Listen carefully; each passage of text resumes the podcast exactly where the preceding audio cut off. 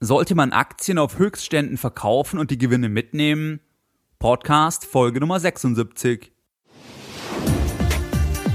Herzlich willkommen bei Geldbildung, der wöchentliche Finanzpodcast zu Themen rund um Börse und Kapitalmarkt. Erst die Bildung über Geld ermöglicht die Bildung von Geld.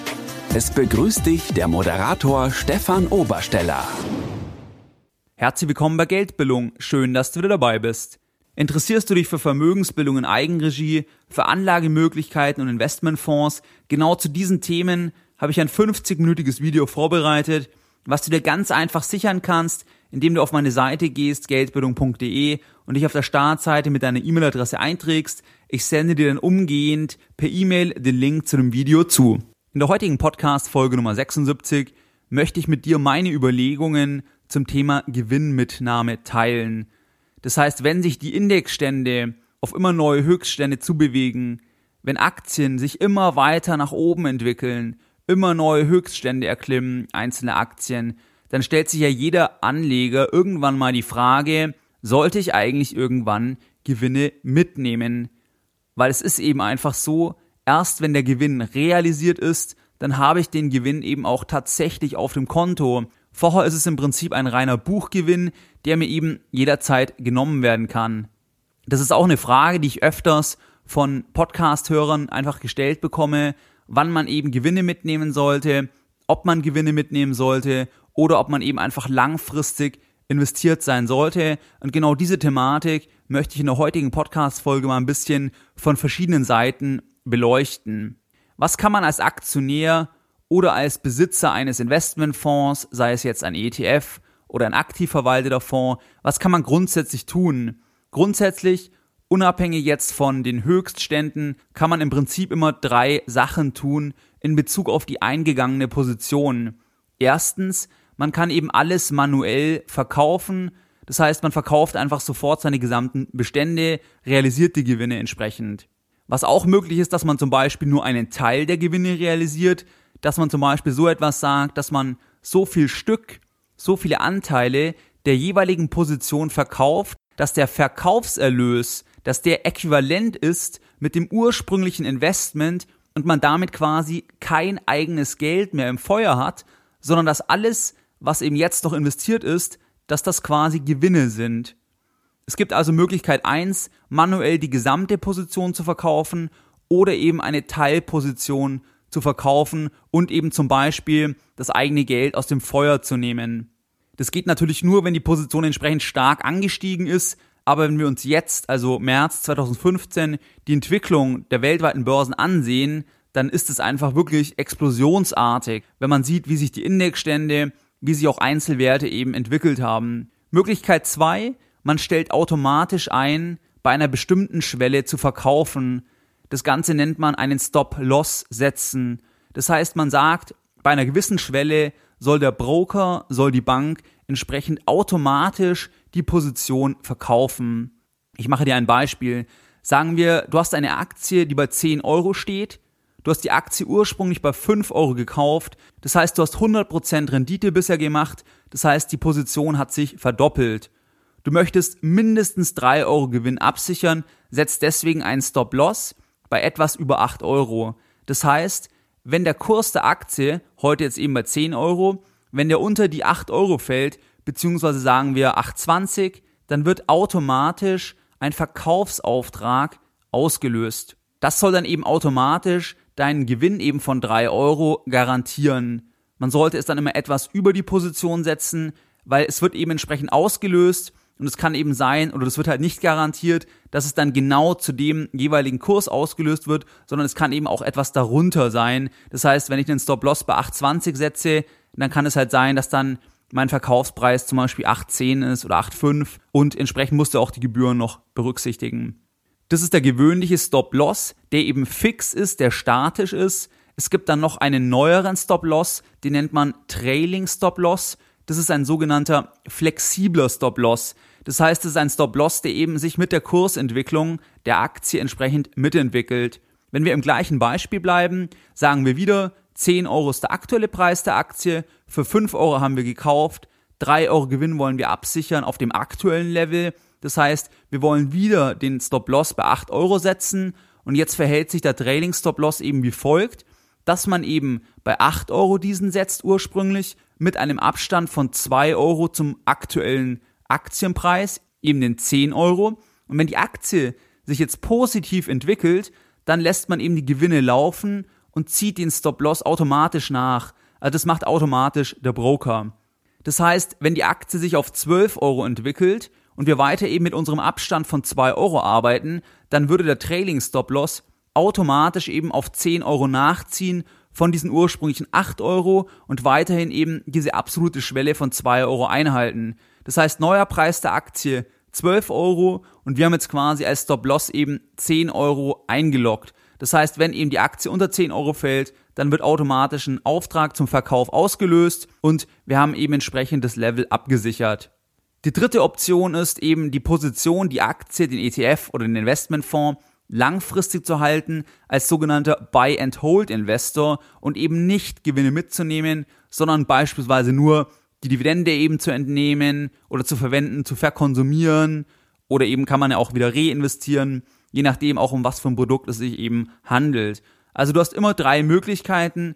Erstens, alles manuell verkaufen oder einen Teil manuell verkaufen.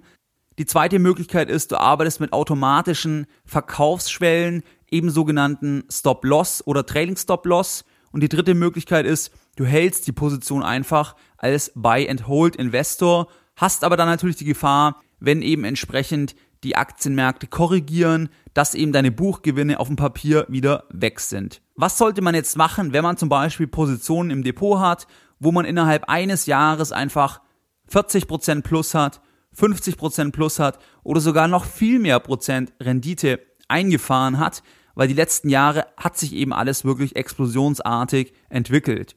Das ist für mich keine triviale Frage. Aus meiner Sicht gibt es dort eine objektive, eine wissenschaftlich fundierte Antwort. Aber was da ganz wichtig ist, ist einfach die jeweilige Anlegerpersönlichkeit. Das heißt, es ist einfach dein Mindset in Bezug auf Börse, in Bezug auf Kurse, in Bezug auf Aktien. Und ich würde mal vorschlagen, dass du eine kleine Übung machst.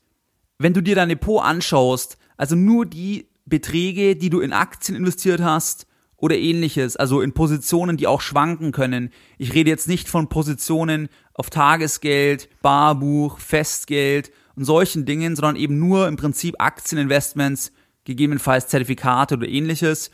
Nur diese Position, wenn du diese aufaddierst mit dem heutigen Marktwert, was ist das heute wert?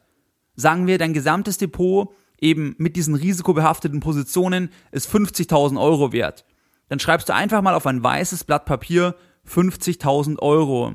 Und wenn du jetzt zum Beispiel, sagen wir, 15.000 Euro davon Gewinn hast, also du bist ursprünglich mit 35.000 gestartet, alles hat sich toll entwickelt und du hast in kurzer Zeit eben aus 35 50.000 gemacht. Was ich dir empfehlen kann, streiche einfach die Zahl mal durch und schreibe die Hälfte hin. Sagen wir also 25.000 Euro, um in dem Beispiel zu bleiben. Stell dir also vor, es würde sich alles sofort halbieren. Wie fühlt sich das für dich an, wenn du dir einfach vorstellst, jetzt sind sofort 25.000 Euro ist einfach weg. Du hast zum Beispiel 15.000 Euro, hast im Prinzip Buchgewinn, die wären weg und on top wären nochmal 10.000 Euro mehr weg, weil sich die Märkte eben in die andere Richtung entwickeln. Wie würde sich das anfühlen? Hast du doch irgendwie schon mit den 50.000 Euro gerechnet? Hast du im Hinterkopf schon irgendwas, was du damit machen möchtest? Stell es dir einfach genau vor, wie es dich eben treffen würde, dieser Verlust, wirklich diese Halbierung. Würdest du an einem schönen Sonntagnachmittag dann nur daran denken, Moment, jetzt habe ich 25.000 Euro verloren, 15.000 Euro Gewinn ist weg, 10.000 Euro von meinem eigenen Geld sind weg. Also wie würde sich das anfühlen? Stell dir das wirklich konkret vor. Das ist aus meiner Sicht wichtig, weil es gibt einen Unterschied zwischen eben rational begreifen und dass man es wirklich verinnerlicht. Weil rational zum Beispiel kann man sich schon mit der Buy-and-Hold-Methode anfreunden. Das Problem ist, dass trotzdem viele Anleger dann einfach bei Verlusten verkaufen, weil man Panik bekommt, weil man Angst bekommt und das eben insbesondere, wenn man auch nicht so eine Aufschwung- und eine Abschwungphase am eigenen Depot miterlebt hat. Man kann sich dann einfach nicht mehr vorstellen, dass es eben wieder auch ganz schnell nach oben gehen kann und dass eben die ganze Entwicklung der Wirtschaft eben in diesen Wellenbewegungen verläuft. Insbesondere kommt dort immer die Presse hinzu, weil wenn die Märkte fallen, dann schreiben alle nur noch von Weltuntergang, die ganze Welt wird untergehen. Das habe ich halt sehr bewusst eben in der Finanzkrise miterlebt, weil dort war das einfach krass. Wenn man dort die Medien verfolgt hat, dann dachte man wirklich, die ganze Welt geht unter. Und es waren ja auch sehr, sehr schwierige Situationen. Aber die Thematik ist halt die, es geht ja immer wieder irgendwie weiter und die Firmen sind ja nicht plötzlich weg. Also die Firmen standen ja weiter dort. BASF hatte weiter dort genau die gleichen Sachen wie vorher, nur war BASF plötzlich viel weniger wert. Natürlich hat das Unternehmen viel weniger Gewinn gemacht und so weiter. Aber wenn man eben dann denkt, okay, jetzt reagiert der Staat mit Konjunkturprogrammen, die Notenbank greift ein, vielleicht wird es doch irgendwann wieder funktionieren. Und das ist eben das Problem, dass man sich das an der Stelle dann nicht mehr vorstellen kann, vor allem eben auch durch diese ganze negative Berichterstattung und dann eben die Gefahr da ist, dass man eben einfach mit hohen Verlusten zum Beispiel auch Index-Investments, also ETFs einfach verkauft, weil man einfach Angst bekommt. Und deswegen diese Übung, dass du dir wirklich vorstellst, 50% sind in ganz kurzer Zeit weg, weil das kann passieren. Ist zwar eher unwahrscheinlich, wenn du breit aufgestellt bist, aber 50% Minus ist absolut eine Größenordnung, die dir eben auch bei einem Indexinvestment passieren kann. Weil der Index kann auch mal 50% in die andere Richtung laufen. Der wird nicht hundertprozentig in die andere Richtung laufen, aber 50% kann es durchaus auch in jedem Anlegerleben mal vorkommen, dass man so einen Rückgang auch eben erlebt. Wenn jetzt also die negativen Gedanken überwiegen, also wenn du überwiegend sehr, sehr besorgt wärst, wenn du dir das eben vorstellst, dann musst du einfach überlegen, ob du eben nicht vielleicht doch irgendwo absicherst, einen Teilverkauf machst, um eben einfach ein bisschen die Gewinne für dich abzusichern, wenn du eben vom Mindset noch nicht so weit bist, dass du eben auch wirklich diese Verlustphasen aushalten kannst oder einfach die gesamte Aktienposition reduzierst und einfach nur noch mit einem Betrag investiert bist, wo du eben auch deine 10, 15 Jahre problemlos Zeit hast, wo du auch wirklich nicht brauchst im Prinzip. Das ist halt ganz wichtig, dass du eben nicht in die Situation kommst, wie viele Anleger sind investiert, freuen sich, dann korrigiert die ganze Sache um 40 Prozent, man bekommt Panik, verkauft mit Verlusten und ist in der nächsten Aufschwungphase überhaupt nicht mehr dabei, hat die Verluste eingeloggt und kann dann eben wirklich in die, in die Röhre schauen. Man muss es sich also verinnerlichen, wenn man Buy-and-Hold-Investor ist, wenn man also langfristig an der Börse investiert, was ich immer nur empfehle, eben wegen diesen Wellen und man nicht weiß, wann die nächste Welle kommt und wie lange die Welle dauert. Zumindest weiß man nicht, ob das drei Jahre sind, fünf Jahre oder sechs Jahre. Aber wenn man eben 15, 20, 30 Jahre für die eigene Altersvorsorge Zeit hat, dann ist es schon sehr, sehr wahrscheinlich, dass man eben insgesamt dann auch im Schnitt eine gute Rendite einfahren kann. Aber das ist wichtig, dass es fast jeden Anleger irgendwann eben mal treffen wird, dass die Märkte auch in die andere Richtung zeigen und dass man auch eben mal ein dickes Minus im Depot hat. Und da muss man sich eben im Vorfeld vom Mindset her darauf einstellen, gegebenenfalls eben einfach die Position reduzieren und wirklich nur das Geld investieren, wo du heute hundertprozentig weißt, dass du es eben nicht brauchst. Natürlich kann immer irgendwas dazwischen kommen, nur es macht halt wirklich keinen Sinn, heute zu investieren, zum Beispiel jetzt auf einem höheren Stand, dann korrigiert das Ganze um 30 Prozent, du musst verkaufen mit Verlust und bist nicht mehr investiert, kriegst keine Dividenden mehr und so weiter. Also das ist halt dann sehr, sehr ärgerlich, sehr, sehr schade und deswegen eben mein Rat oder mein Tipp an dich, dass du dir das eben genau überlegst und wirklich vorstellst, was wäre denn, wenn du dich einloggst in deinem Depot und dort würde einfach die Hälfte draufstehen mit einem dicken, fetten Minus und einer dicken, fetten Zahl wie minus 50 Prozent. Ich hatte es in der letzten Podcast-Folge schon angesprochen, in der Nummer 75, dass ich eben überzeugter Buy-and-Hold-Investor bin, eigentlich aus mehreren Gründen. Erstens, es ist einfach rational sinnvoller, nicht zu traden und eben nicht zu verkaufen, weil man eben in der Regel den richtigen Einstieg auch nicht mehr finden wird. Weil die Frage stellt sich ja immer, ich verkaufe jetzt, was mache ich dann mit dem Geld, wann soll ich wieder investieren und so weiter, ich bekomme keine Dividenden mehr. Also man hat immer diese Frage, wann man wieder einsteigt und hat sich dann wirklich gelohnt, zum Beispiel jetzt auszusteigen und dann zu versuchen, später wieder günstig einzusteigen. Wie gesagt, in der Praxis funktioniert das einfach in der Regel nicht. Das ist auch soweit sehr, sehr gut nachgewiesen. Im Einzelfall kann es hervorragend funktionieren. Nur, es ist halt unwahrscheinlich und darauf setzen würde ich jetzt per se nicht, dass du eben wirklich auch mehr Rendite erzielen kannst, indem du zum Beispiel irgendeinen Stop-Loss setzt und dann eben sagst, okay, wenn jetzt alles zusammenkracht, dann kaufst du wieder rein und hast mehr Anteile fürs gleiche Geld. All diese Überlegungen sind in der Theorie super, in der Praxis ist es eben sehr, sehr schwierig und das ist ja auch das, was im Prinzip das Kernproblem aktiver Fonds ist, dass eben auch professionelle Anleger das auch nicht in den Griff bekommen. Punkt eins also, dass es rational sinnvoller ist aus meiner Sicht eben Buy-and-Hold-Investor zu sein und nicht permanent zu kaufen und zu verkaufen. Das zweite ist auch, ich möchte einfach nicht immer vor der Entscheidung stehen, die ganze Zeit auch tätig zu sein, dass man eben permanent kauft und verkauft, weil das ist auch nicht meins, weil ich eben dann nicht überzeugt davon bin und man muss es ja dann auch immer technisch umsetzen. Man muss ja auch wirklich dann gucken, sollte man jetzt verkaufen oder oder doch nachkaufen oder was auch immer. Und man muss sich informieren detailliert über die Firma und ich sehe da halt nicht so den Sinn drin, weil ich eben keinen Mehrwert erkennen kann, wenn ich genau Bescheid weiß, was waren jetzt die Quartalszahlen oder, oder ähnliches. Weil, wie gesagt, ich glaube nicht dran, dass ich so clever bin und dann dort Informationen ableiten kann, die niemand anders hat. Deswegen, wenn ich eine Einzelaktie kaufe, nur langfristig, kann auch mal völlig in die Hose gehen, wie bei RWE beispielsweise. Aber das ist ja auch der Grund, warum man eben überwiegend einfach in Indexprodukte investieren sollte. Punkt drei ist auch, dass es eigentlich zu meiner Persönlichkeit passt, eben Buy-and-Hold-Investor zu sein oder eben langfristig Einzelwerte oder eben Indexinvestments zu halten und nicht permanent raus und rein zu gehen. Aber auch das war ein Prozess, weil es ist eben nicht so einfach. Das ist genau der Punkt, den ich vorher angesprochen hatte. Rational, völlig klar. Du kannst Studien lesen und dann steht drinnen, man muss langfristig halten. Wenn es runtergeht, dann muss man einfach es aussitzen, wenn man jetzt in ein Indexprodukt investiert ist. Aber das ist eben eine andere Sache, wenn es dann tatsächlich kommt. Und deswegen versuche es dir möglichst realistisch vorzustellen, wie es wäre, auch wenn es eben schwierig ist, nur, es sich vorzustellen, aber versucht es einfach mal, weil das halte ich für eine ganz wichtige Komponente, dass du eben dann, wenn es nach unten geht, nicht die falsche Entscheidung triffst.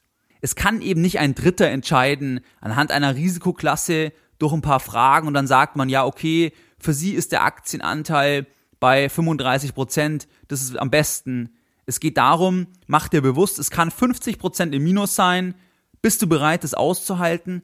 Bist du bereit, langfristig committed zu sein? All diese Themen. Und dann kannst du eben, sag ich mal, an der Aktienquote auch schrauben, immer gemäß deiner Persönlichkeit, auch gemäß deines Standes, der Geldbildung, weil ich habe das einfach gesehen in meinem Umfeld auch ganz stark. Das hängt einfach auch mit Wissen zusammen. Wenn man das eben weiß, dass es auch wieder nach oben geht, dann kann man auch relaxter sein. Wenn man eben weiß, nur Geld zu investieren, langfristig, was man nicht braucht voraussichtlich, kann man auch relaxter sein. Und dann braucht man auch gar nicht so, so die Angst vor einem Crash haben, weil die Wertpapiere, ein bisschen Dividende bekommt man ja trotzdem. Und das hatte ich ja auch in der Folge Nummer 75 gesagt. Selbst bei RWE bekomme ich noch 2% Dividendenrendite auf den Einstand. Das ist natürlich nicht der Kracher. Ich bin wahnsinnig im Minus. Aber es ist ja besser wie nichts. Und das bekomme ich ja auch noch aufs Konto in, de in dem Sinn. Deine Lessons learned in der heutigen Podcast-Folge. Was haben wir jetzt in der heutigen Podcast-Folge Nummer 76 gelernt und besprochen? Auf Höchstständen Aktien zu verkaufen, ob man das tun sollte, das ist eine schwierige Frage und hängt aus meiner Sicht eben ganz stark mit der Anlegermentalität zusammen.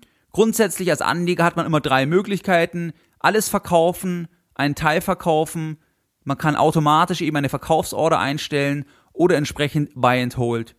Alles ist eine Frage der Anlegerpersönlichkeit und auch der Reife der Börsenerfahrung. Glaubt man wirklich, dass es wieder nach oben geht und lässt sich dann nicht eben vor diesen ganzen negativen Meldungen, dass die gesamte Welt untergehen wird, zu stark eben beeinflussen.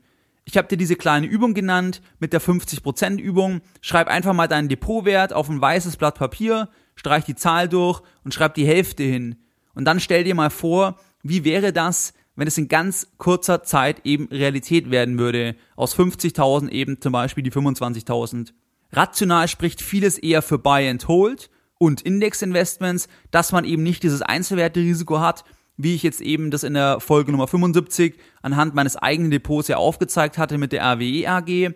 Aber es ist trotzdem eben wichtig zu wählen, was wirklich zu dir passt, zu jedem Anleger eben individuell das Richtige ist. Weil ich glaube, das ist wichtig, dass man sich wirklich wohlfühlt und dass es auch wirklich zu dem Stand der eigenen Entwicklung eben entsprechend passt. Weil vielleicht fühlt man sich heute mit ganz wenig Aktien nur wohl, aber man informiert sich, man sieht, wie das Ganze funktioniert und in fünf Jahren sagt man, hey, 50% Aktienquote ist fein für mich.